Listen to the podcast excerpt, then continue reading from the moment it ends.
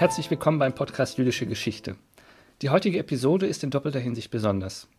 Es handelt sich um die 50. Folge, seitdem der Podcast im Juli 2019 online gegangen ist.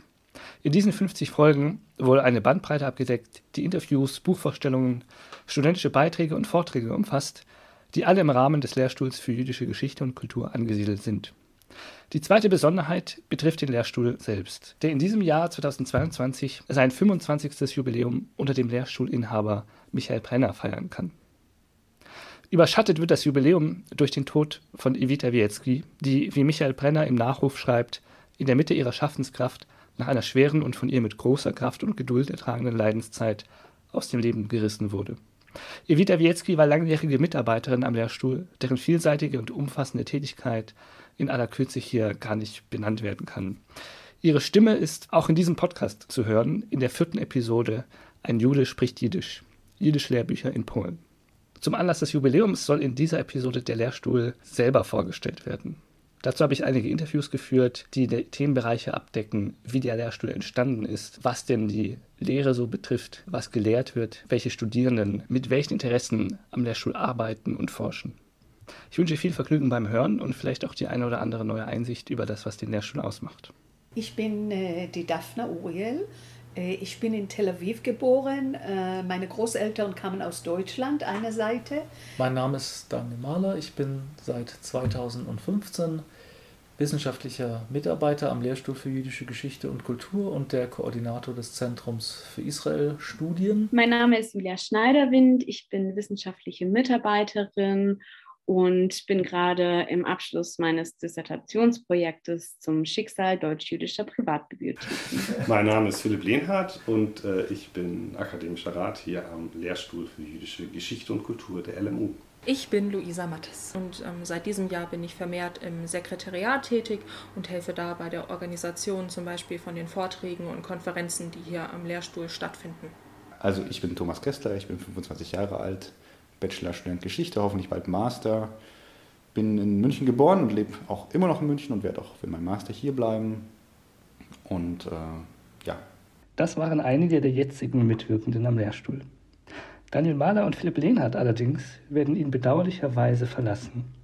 Mahler, der auch diesen Podcast mitproduziert, wird in Haifa in Israel lehren, Lehnhardt in Berkeley, Kalifornien. Besonders spannend ist aber natürlich auch die Entstehungsgeschichte des Lehrstuhls. Dazu befragte ich Professor Michael Brenner selbst. Und wie ist es denn dazu gekommen, dass Sie nach ähm, München gekommen sind? Wo waren Sie denn zu der Zeit? Ähm, äh, ja, ich war zu der Zeit an der Brandeis University in Boston. Das ist äh, eine Universität, die auch mit dem äh, schwer, den sehr großen Schwerpunkt in äh, Jewish Studies hat und ähm, war damals Assistenzprofessor dort, habe mich beworben auf die Stelle in München und ehrlich gesagt gar nicht so damit gerechnet, dass ich die bekomme. Ich war ja 32, also ich war schon äh, recht jung für so eine Stelle und dachte, naja, ich bewerbe mich mal und bin dann angereist, ziemlich unbeleckt zu diesem, zu dem sogenannten Vorsingen. Ich kannte auch niemanden äh, in München an der Universität es ist dann ganz gut gelaufen und äh, zu meiner Überraschung hat mich die Kommission dann vorgeschlagen. Ja, es ist zufällig. Ich kam nach Deutschland äh, viele Jahre bevor ich zum Lehrstuhl gekommen bin. Und ähm, wegen der Arbeit meines Mannes, wir waren in Fulda äh, zehn Jahre und äh, dann suchte ich nach Arbeit. Und ähm, es war sehr schwer, in meinem Beruf zu arbeiten. Ich war Managementberaterin damals ähm, und dann habe ich ein intensives Kurs in Israel gemacht, in Jerusalem, äh, Hebräisch als Fremdsprache unterrichten. Und äh, dann habe ich angefangen, äh, Arbeit zu suchen. Und zwei Jahre, glaube ich, nach dem Kurs hat jemand mir erzählt, die, den Lehrstuhl hat ähm, eine Anzeige in Jerusalem äh, auf der Wand gelegt. Ja. Und so kam ich dazu. Ja, also nach meinem Magister in Berlin an der Humboldt-Universität, in der Freien Universität, bin ich an die Columbia University gegangen in New York und wurde dort in modernen jüdischen Geschichte promoviert, zentraleuropäische und israelische Geschichte, auf die ich mich konzentriert habe, äh, mit einer Arbeit zu den Kämpfen in der Orthodoxie um den Zionismus in der ersten Hälfte des 20. Jahrhunderts und der Ausformung orthodoxer Milieus und Gesellschaften im heutigen Israel. Nach meiner Zeit an der Columbia war ich für ein Jahr am Zentrum für Antisemitismusforschung in Berlin ja, ja. Äh, über ein Postdoc-Stipendium, was auch aus den USA kam und habe dort israelische Geschichte tatsächlich auch gelehrt und geforscht. Und in der Zeit hat mich Michael Brenner angefragt, beziehungsweise kam eine Ausschreibung heraus, die ähm, diesen Position hier beworben hat. Und seit April 2015 bin ich hier am Lehrstuhl und am Zentrum für Israel-Studien der Koordinator. Mhm. Ich habe angefangen an der LMU zu studieren 2012. Genau, also vor genau zehn Jahren, wow. Ähm, und hatte angefangen, eben Geschichte im Hauptstudium und ähm, vergleichende Kultur- und Religionswissenschaften im Nebenfach zu studieren und habe dann sehr breit angefangen, Geschichte zu studieren und dann aber ähm, relativ am Anfang schon ähm, Kurse im Bereich der jüdischen Geschichte be belegt. Und das hat mir dann so gut gefallen, dass ich dort immer mehr belegt habe. Und im Zuge dessen, ähm, ja, kam dann auch die Verbindung also zum Lehrstuhl im äh, Sinne von, ähm, dass ich als Hilfskraft dort angefangen habe. Das dürfte 2014 gewesen sein, wenn ich mich recht erinnere, genau. Und da hatte ich eine Übung bei Evita Wietzki belegt zum ähm, DP-Lager in Föhrenwald, dem heutigen Waldramm. Und ähm, genau, über diesen Kurs bin ich dann eben sozusagen am Lehrstuhl gelandet als Hilfskraft. Genau, ich bin jetzt seit 2014 ähm, hier am Lehrstuhl für Geschichte und Kultur akademischer Rat auf Zeit oder wissenschaftlicher Assistent, das sind so zwei verschiedene Bezeichnungen. Ähm, und ich bin nach München gekommen, 2010, äh, aus Köln kommend. Äh, ich hatte in Köln Philosophie, Judaistik und angloamerikanische Geschichte studiert. Und nach meinem Studium, äh, Judaistik als Hauptfach, ähm, wollte ich gerne promovieren im Bereich der neuzeitlichen oder modernen jüdischen Geschichte und kannte natürlich die Bücher von Michael Brenner und habe ihm einfach geschrieben und habe ihm meine äh, Magisterarbeit geschickt, die sich damals mit drei jüdischen Rassetheoretikern auseinandersetzte. Ähm, und bin dann, habe mich dann eingeladen zum Gespräch, bin ich hier hingekommen. Ähm, und äh, offensichtlich hat ihm das gefallen, was ich gesagt habe. Auf jeden Fall hat er zu mir gesagt, auch nach einem Gespräch dann nochmal, nach einem Telefonat nochmal, er würde die Arbeit gerne betreuen, aber Voraussetzung ist, dass ich nach München komme. Ähm, was, womit ich gar nicht gerechnet hatte. Ich hatte auch eine Stelle in Köln eigentlich, ähm, zumindest noch für zwei Jahre und ähm, habe mich dann aber entschieden, nach München zu kommen, das zu wagen. Ich kannte eigentlich niemanden hier äh, und im Nachhinein war das natürlich eine goldrichtige Entscheidung. Ähm, dann, war dann vier Jahre hier eben als als Doktorand ähm, im Graduiertenkolleg auch assoziiert oder Mitglied im Graduiertenkolleg und ja, seit 2014 dann eben diese Stelle eigentlich bin ich eher durch einen Zufall zur jüdischen Geschichte gekommen, weil ich ein Seminar bei Philipp Lehnhardt belegt habe und mich das sehr begeistert hat, einfach die Vielfalt der jüdischen Geschichte mal zu sehen, was man in der Schule doch sehr wenig mitbekommt und auch jüdische Geschichte nicht nur als eine Opfergeschichte zu erzählen, sondern da auch ganz ähm, ja, aktiv handelnde Subjekte ähm, zu untersuchen. Und das finde ich sehr spannend und das finde ich auch am Lehrstuhl sehr gelungen, dass man eben jüdische Geschichte vielfältig betrachtet. Was war das für ein Seminar? Ähm, das war über das deutsche Judentum im 19. Jahrhundert, in dem sich eben die verschiedenen Strömungen innerhalb des Judentums weiter ausdifferenzieren. Und das war super interessant. Ja, das Seminar war in meinem allerersten Semester, im Wintersemester 18, 19. Und ähm, seitdem habe ich immer wieder Kurse zur jüdischen Geschichte belegt und arbeite jetzt hier am Lehrstuhl ähm, seit dem Herbst im letzten Jahr, also 2021, und mit etwas mehr Stunden seit diesem Frühjahr. Naja, also ich studiere nicht wirklich am Lehrstuhl, aber ich besuche quasi Kurse von Mitarbeitern des Lehrstuhls.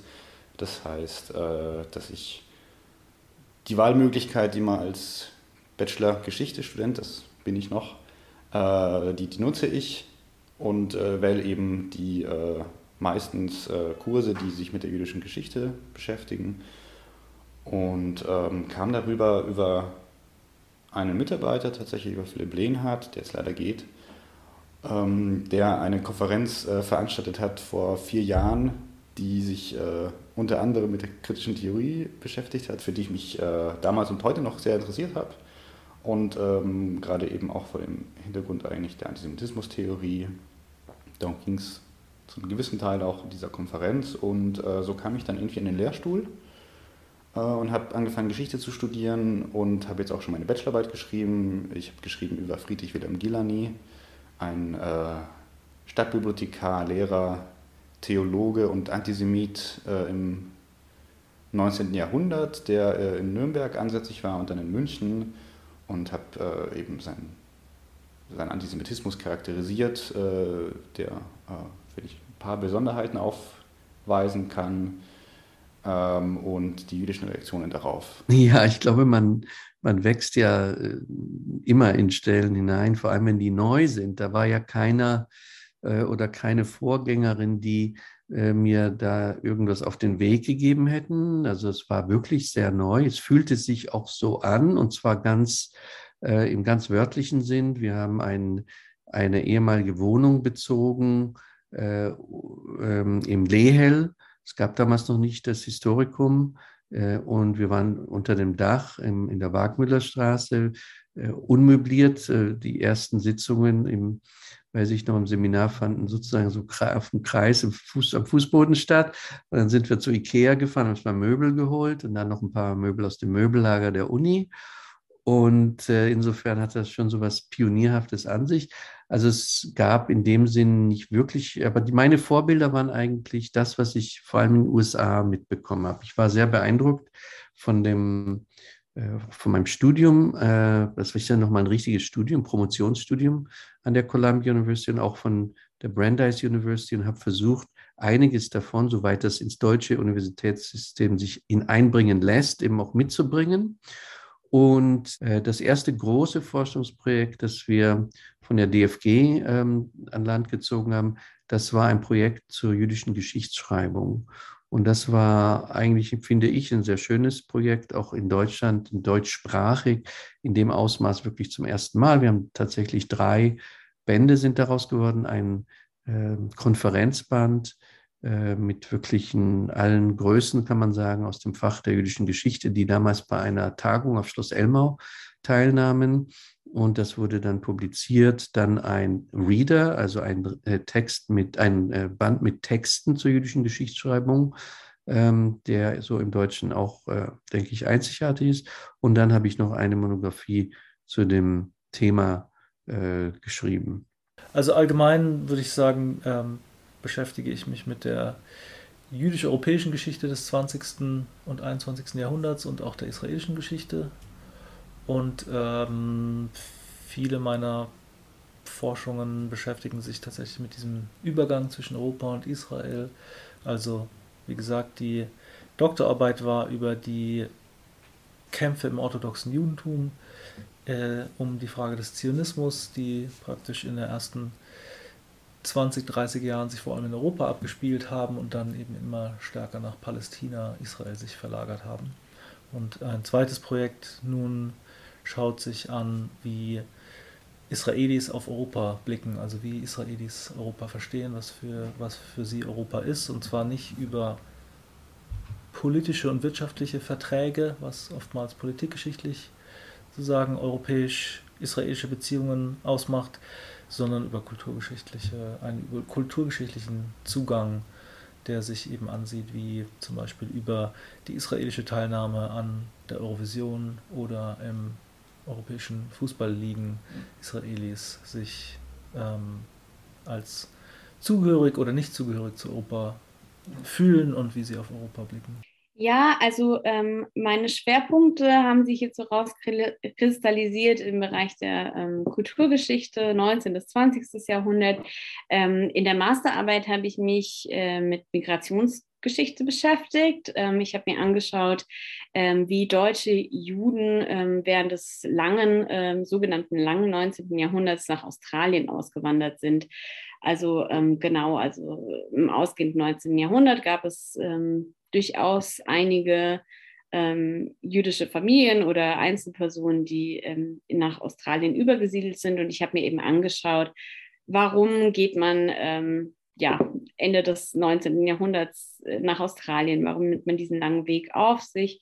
Ähm, die meisten sind natürlich nach Amerika ausgewandert und mich hat eben genau interessiert, warum ähm, andere sozusagen Australien gewählt hatten. Also da habe ich mich sozusagen mit der ähm, Migrationsgeschichte beschäftigt und ähm, ich hatte ähm, während der Masterarbeit oder im, im Zuge der Vorbereitung sozusagen ein Praktikum an der deutschen Botschaft in Canberra in Australien gemacht und habe dann diese Zeit eben auch genutzt, um äh, in den Archiven zu forschen. Und das war sehr spannend und ähm, ja, ist auf jeden Fall ein Thema, das mich sehr interessiert hat und ähm, ja, wo ich mir auch vorstellen könnte, noch mal ein bisschen mehr in dem Bereich zu machen. Aber ähm, genau, für die Dissertation habe ich tatsächlich einen ganz anderen Bereich gewählt. Ähm, da habe ich mich mit den Schicksalen deutsch-jüdischer Privatbibliotheken beschäftigt und haben mir sozusagen äh, nicht nur die Wege von Menschen, sondern eben auch die Wege von Büchern angeschaut und ähm, dort unterschiedliche Privatsammlungen ähm, rekonstruiert beziehungsweise deren Wege rekonstruiert. Und ein, eine Sammlung daraus wäre beispielsweise die Sammlung von Franz Rosenzweig, ähm, die sich heute in Tunesien befindet. Und ähm, ich bin auch nach Tunesien gereist und habe dort mir die Sammlung vor Ort angeschaut und das war auch sehr spannend, genau.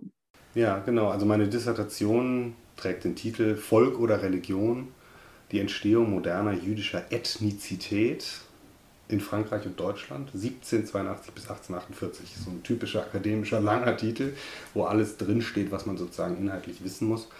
Ähm, genau, es ist keine wirkliche Vergleichsstudie zwischen Frankreich und Deutschland, sondern es war eher als ähm, so eine verflochtene Geschichte auch angelegt. Also ich habe natürlich immer nach Frankreich geschaut, nach Deutschland geschaut, aber es gibt eben auch viele Überlappungen, sowohl auf der personellen Ebene, Rabbiner, die mal da, mal da sind, Intellektuelle und so weiter, sich gegenseitig beeinflusst. Und es geht eigentlich in dieser Arbeit darum, wie am Übergang zur Moderne oder am Übergang zur Neuzeit, wo sozusagen die traditionelle jüdische Gemeinschaft zerbricht, die Gemeindeautonomie zurückgenommen wird, Gewaltmonopol des Staates, Zeitalter des Nationalismus, wie in diesem Übergang Juden sich selbst definiert haben und auch darum gerungen haben, was sie eigentlich sind. Äh, deswegen der Haupttitel Volk oder Religion? Fragezeichen. Ähm, das sind sozusagen die ja, vielleicht die, die großen Pole, sind die Juden ein Volk oder eine Religionsgemeinschaft oder eine Kultur oder ein Stamm oder sogar eine Rasse, wurde damals in dieser Zeit auch schon anf anfänglich diskutiert. Ähm, das heißt, es geht wirklich um Selbstdefinition, Selbstbeschreibung, es geht um innerjüdische Fraktionskämpfe, aber es geht natürlich immer auch um die Erwartungshaltung der nichtjüdischen Mehrheitsgesellschaft ähm, und auch natürlich ähm, ja, diese Vorwürfe, die Juden sind ein Staat im Staat, sie sind eigentlich gar nicht loyal zur deutschen Nation oder zur französischen Nation. Ähm, das heißt durchaus auch ähm, ja, keine, sozusagen kein herrschaftsfreier Diskurs, äh, sondern ähm, es gibt äh, eben ja, Fragen und auch Zwänge von außen, auf die man reagiert. Und darum ging es eigentlich. Was schon meine Forschung, glaube ich, insgesamt begleitet, ist die Frage nach jüdisch sein in der Moderne. Also was heißt jüdisch sein in der Moderne? Und zwar natürlich vor allem die Voraussetzung auch des Säkularismus, Demokratie, ähm, Nationalismus ähm, ja, und, und solche Phänomene, die für die Moderne eben charakteristisch sind. Meine Habilitationsschrift, die ich jetzt kürzlich äh, fertiggestellt habe, die ist zeitlich etwas später angesiedelt, ähm, 1888 bis 1938, also Kaiserreich und Weimarer Republik und ähm, ja, bis zum Vorabend des Holocaust eigentlich. Ähm, in Bezug auf die deutschen Juden, da geht es eben auch nochmal darum zu fragen, was sind eigentlich die deutschen Juden oder wie haben sie sich, was hat sie selber, nicht nur was haben sie, wie haben sie sich definiert, sondern auch was bedeutete jüdisch sein für sie, auch wenn das vielleicht manchmal gar nicht so explizit formuliert wurde. Und da äh, rückt eben doch der Aspekt der Freundschaft oder der Geselligkeit, ähm, glaube ich, in, in, den Vordergrund oder muss in den Vordergrund rücken, weil wir natürlich eine ganz große Zahl von Juden haben, deren Bindung zum Judentum oder zur jüdischen Tradition sehr lose war, die sich vielleicht sogar selber als säkular oder sogar atheistisch verstanden haben, die nicht Mitglied der jüdischen Gemeinde waren, die die ähm, Halacha, sich nicht an die Halacha gehalten haben ähm, ja, sich auch nicht religiös definiert haben, auch vielleicht dieses große Phänomen der jüdischen Renaissance in der Weimarer Republik vielleicht nicht mitgemacht haben. Ja, also auch die äh, gibt es natürlich und da wäre eben meine These, und ich glaube, ich kann die auch gut begründen, äh, dass Freundschaft zwischen Juden ein wichtiger Aspekt von Jüdischsein war. Ähm, ich finde einerseits die jüdische Geschichtsschreibung ein wirklich interessantes Feld, weil man ja hier eben auch den Zugang von jüdischen Menschen auf ihre Geschichte, wenn man so will, hat und da auch gerade Definitionen unterschiedlich sind, ob man jetzt vom Judentum als einem Volk, einer Religion, einer Nation eben ausgeht. Und der andere Bezugspunkt, den ich sehr interessant finde, ist die deutsch-jüdische Geschichte und auch deutsch-jüdische Identität. Und ich habe zum Beispiel in meiner Bachelorarbeit über äh, deutsch-jüdische Kriegsteilnehmer im Ersten Weltkrieg geschrieben und ihr Verhältnis eben zum Deutsch- und Jüdischsein. Und was ist das für ein Verhältnis? Da muss man sagen, da kommt es sehr darauf an, um welche Person es sich handelt und welchen Hintergrund diese Person eben hat. Ich würde aber doch sagen, dass es bei den allermeisten ein Zusammenspiel eben ist von deutschen und jüdischen Elementen und dass das sich auch nicht ausschließen muss, beides zu sein. Also kein Widerstreit oder so. Bei manchen sicherlich auch. In den Quellen, die ich mir jetzt angeschaut habe, findet man das sehr wenig. Da ist das Jüdischsein ganz selbstverständlich, wie es das Deutschsein eben auch ist. Und gerade in der Zeit des Ersten Weltkrieges auch der Patriotismus für das deutsche Vaterland. Aber natürlich gibt es auch andere Stimmen, die äh, sehr mit sich hadern, wie, wie man sich nun verstehen will. Gerade wenn dann mehr Antisemitismus aufkommt. Das Spannende dabei, denke ich, was mich äh, dabei immer gepackt hat, war, dass man in der jüdischen Geschichte immer wieder Randgestalten findet, die ähm, an so, ja, so zwischengesellschaftlichen Gruppierungen stehen, äh, die immer ganz besondere Eigenschaften haben. Also äh, dass äh, jüdische so Sozialisten doch auch irgendwie nochmal meistens oder auf jeden Fall einige da, davon äh, wieder auf eine gewisse Weise neben sozialistischen Parteien stehen ähm, dann einfach so ganz herausragende Randfiguren wie Karl Marx oder Saul Ascher oder Sigmund Freud, die ja doch irgendwie was mit dem Judentum zu tun haben und auch wieder nicht. Und ähm, gerade solche, solche Figuren, äh, gerade in der modernen Geschichte, also ich denke, das hat man jetzt schon rausgehört, dass ich mich am allermeisten so mit der, mit der Neuzeit beschäftige.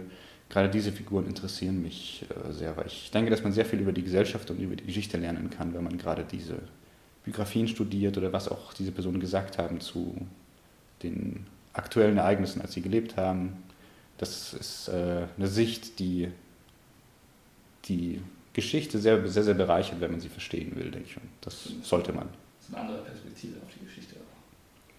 Ja, genau, wo sich äh, einfach mehr erschließt, als wenn man ja, eine nicht-jüdische Perspektive hat. Jetzt heißt der Lehrstuhl ja nicht nur Lehrstuhl für jüdische Geschichte, sondern auch für jüdische Geschichte und Kultur. Was hat es damit auf sich? Ich denke ja vor allem daran, was Sie gerade schon eingesetzt haben. Es geht um jüdische Geschichtsschreibung, es geht so, sozusagen um ein ähm, Bild der jüdischen Geschichte, äh, das nicht nur von außen drauf schaut, sondern, wenn man so möchte, ja, Innenperspektive gibt oder eine andere Perspektive, als man das vielleicht davor gemacht hat. Was also das Bedeutende sozusagen an, an den Zusatz Kultur? Ja, also dieser Titel wurde nicht von mir geschaffen. Der mhm. Lehrstuhl, die Bezeichnung existierte vorher.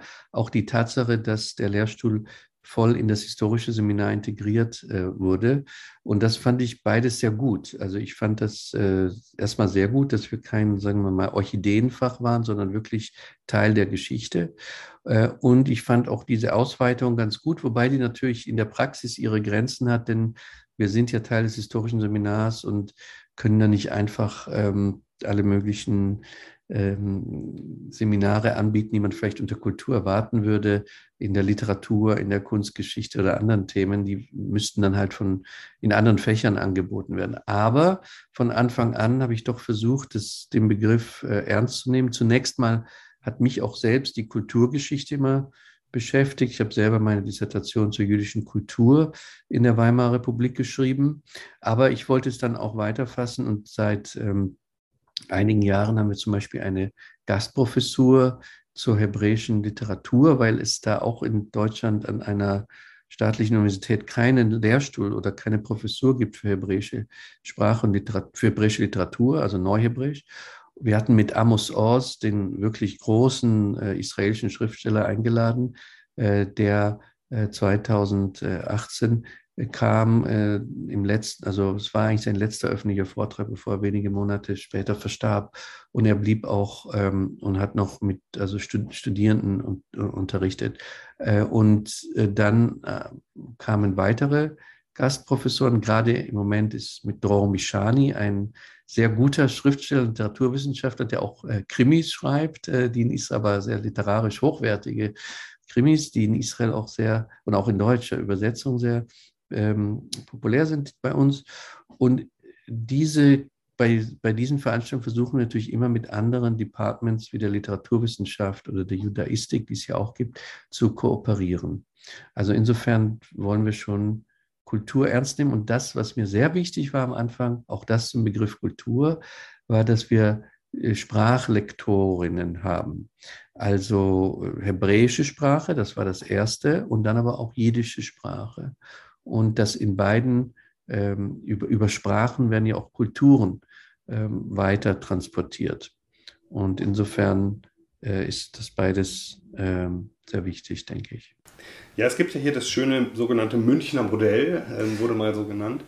Ähm, was, was wirklich toll ist, dass ähm, eben die Abteilung für jüdische Geschichte und Kultur einfach fester Bestandteil des historischen Seminars ist. Also kein abgegrenztes Fach, gibt auch noch Judaistik äh, in München, was sehr schön ist, wo es auch viele Kooperationen gibt. Aber die jüdische Geschichte ist eben Teil des historischen Seminars.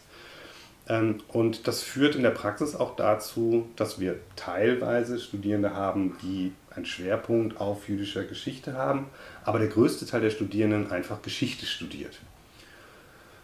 Besonders in den Pro-Seminaren, in den Basiskursen sind das, kriegt man das dann wählt man einfach verschiedene Kurse und landet dann vielleicht auch zufällig manchmal in so Kursen über jüdische Geschichte. Und das finde ich eigentlich sehr schön, weil äh, es dem eben dazu beiträgt, dass eigentlich alle oder viele der Studierenden hier in, in, in, München im Laufe ihres Studiums ein bisschen was von jüdischer Geschichte mitbekommen ähm, und äh, zumindest einen Kurs oder so mal in jüdischer Geschichte machen und damit eben diese Perspektiven auch vermittelt bekommen. Und das finde ich sehr interessant.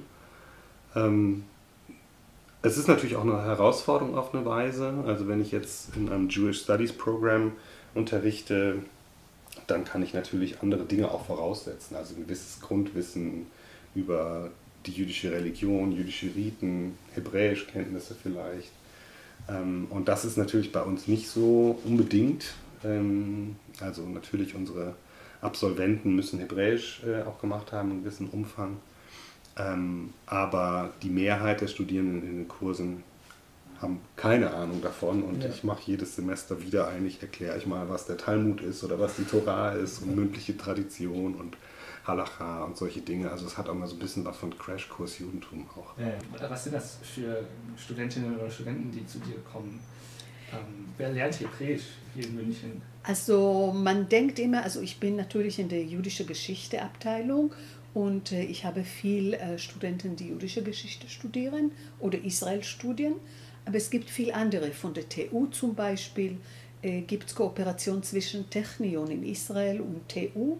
Und ich habe viele Studenten von der TU. Ähm, ab und zu habe ich auch ähm, Leute, die äh, israelische Partner oder Partnerinnen haben oder Familie in Israel. Und die möchten auch die Sprache lernen. Okay. Aber was du gar nicht hast, ist so ein, einfach nur als Frage, Leute, die sich für Altebridge interessieren, weil es gibt, glaube ich, einen extra ähm, Die Fragen, manchmal habe ich ja. Frage dazu, aber dann dieser Service, diese Studien gebe ich nicht. Ja, also, also die, sie gehen, also es gibt auch Altebräisch Studium. Manchmal habe ich Studenten, die damals Altebräisch studiert haben und jetzt Neuebräisch ja, ist, das, äh, ist, das, machen. Ist das ein Riesenunterschied zwischen Nein, Riesen würde ich nicht sagen. Äh, also erst weiß man schon der Alphabet. Ja. Das ist am wichtigsten. Ja. Und auch viele Wörter. Ähm, also es gibt manche Änderungen in der Struktur äh, des Satzes oder wie man, wie man die, die, ähm, die Vergangenheit oder Futur nutzt. Aber eigentlich, das ist eine große Hilfe. Das, das, das ist nicht eine Behinderung, wenn man Althebräisch weiß. Okay. Der Großteil der Studierenden ähm, würde ich sagen, sucht sich mehr oder weniger zufällig den Kurs aus. Das heißt, das kann entweder Interesse sein, weil das Thema entspannend klingt, es kann natürlich aber auch ganz banale Sachen sein, dass sie zugeteilt wurden oder dass der Zeitslot in, in den eigenen Stundenplan gepasst hat. Und äh, das ist immer ganz spannend, weil natürlich dann doch einige von denen, die zufällig vorbeischauen, äh, ein Interesse für jüdische Geschichte im Laufe ihres Studiums entwickeln und dann auch bei uns bleiben, vielleicht Jiddisch oder Hebräisch lernen und da ein bisschen äh, sich weiter rein vertiefen. Ansatz würde ich sagen, vor allem bei israelischer Geschichte ist es so, dass ich, ähm, wenn ich am Anfang des Kurses frage, warum Leute diesen Kurs nehmen, zu 90 Prozent die Antwort kommt, sie interessieren sich für den Nahostkonflikt oder wollten schon immer mal über die Presse hinaus etwas über den Nahostkonflikt wissen. Der Konflikt, ich unterrichte zwar auch Kurse zum Konflikt, aber relativ wenig, ähm, sondern die meisten ähm, beschäftigen sich eben mit Israel, mit anderen Themen. Natürlich kann man sich mit Israel nicht ohne den Konflikt beschäftigen. Das heißt, der kommt da auch immer wieder vor, aber eben am Rande. Und das Ziel ist es eigentlich, ähm, ähm, die Leute, ja, den Leuten zu zeigen, dass es erstens ein faszinierendes Land und Geschichte ist, auch abseits von den militärischen Problemen ähm, und natürlich auch die Sichtweise, die eben ja, oftmals sehr schwarz-weiß ist, ähm, je nachdem, welche Presseorgane man liest, die eine oder die andere Seite sozusagen die ähm, problematische ist ähm, und man eben durch die Beschäftigung da ja sehr viel mehr Grautöne reinbringen kann.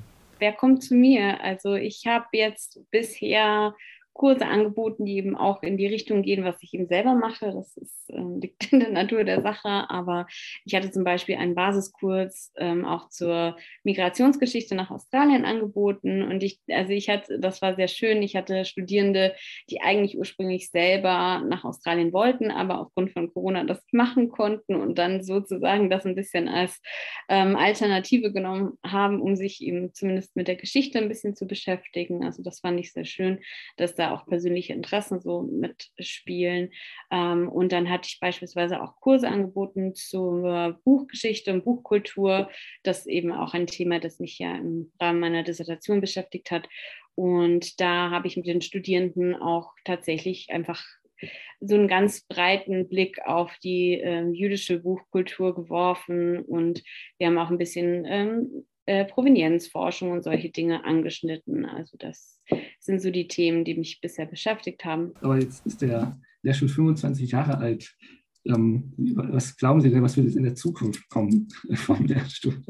Wie geht es weiter? Ja, das ist eine gute Frage. Also ich würde sagen, wir haben jetzt so viel ähm, Neues in den letzten zehn Jahren auch geschaffen mit mittelalterlicher jüdischer Geschichte, mit dem Zentrum für Israel-Studien, das ich äh, auch erwähnen muss, das äh, eben auch das einzige in Deutschland ist und mit dieser Gastprofessur für hebräische Literatur und einer weiteren Gastprofessur, ähm, die ähm, für ein Blogseminar, allerdings nur jedes Jahr, äh, jemand zu den israelisch-arabischen Beziehungen bringt.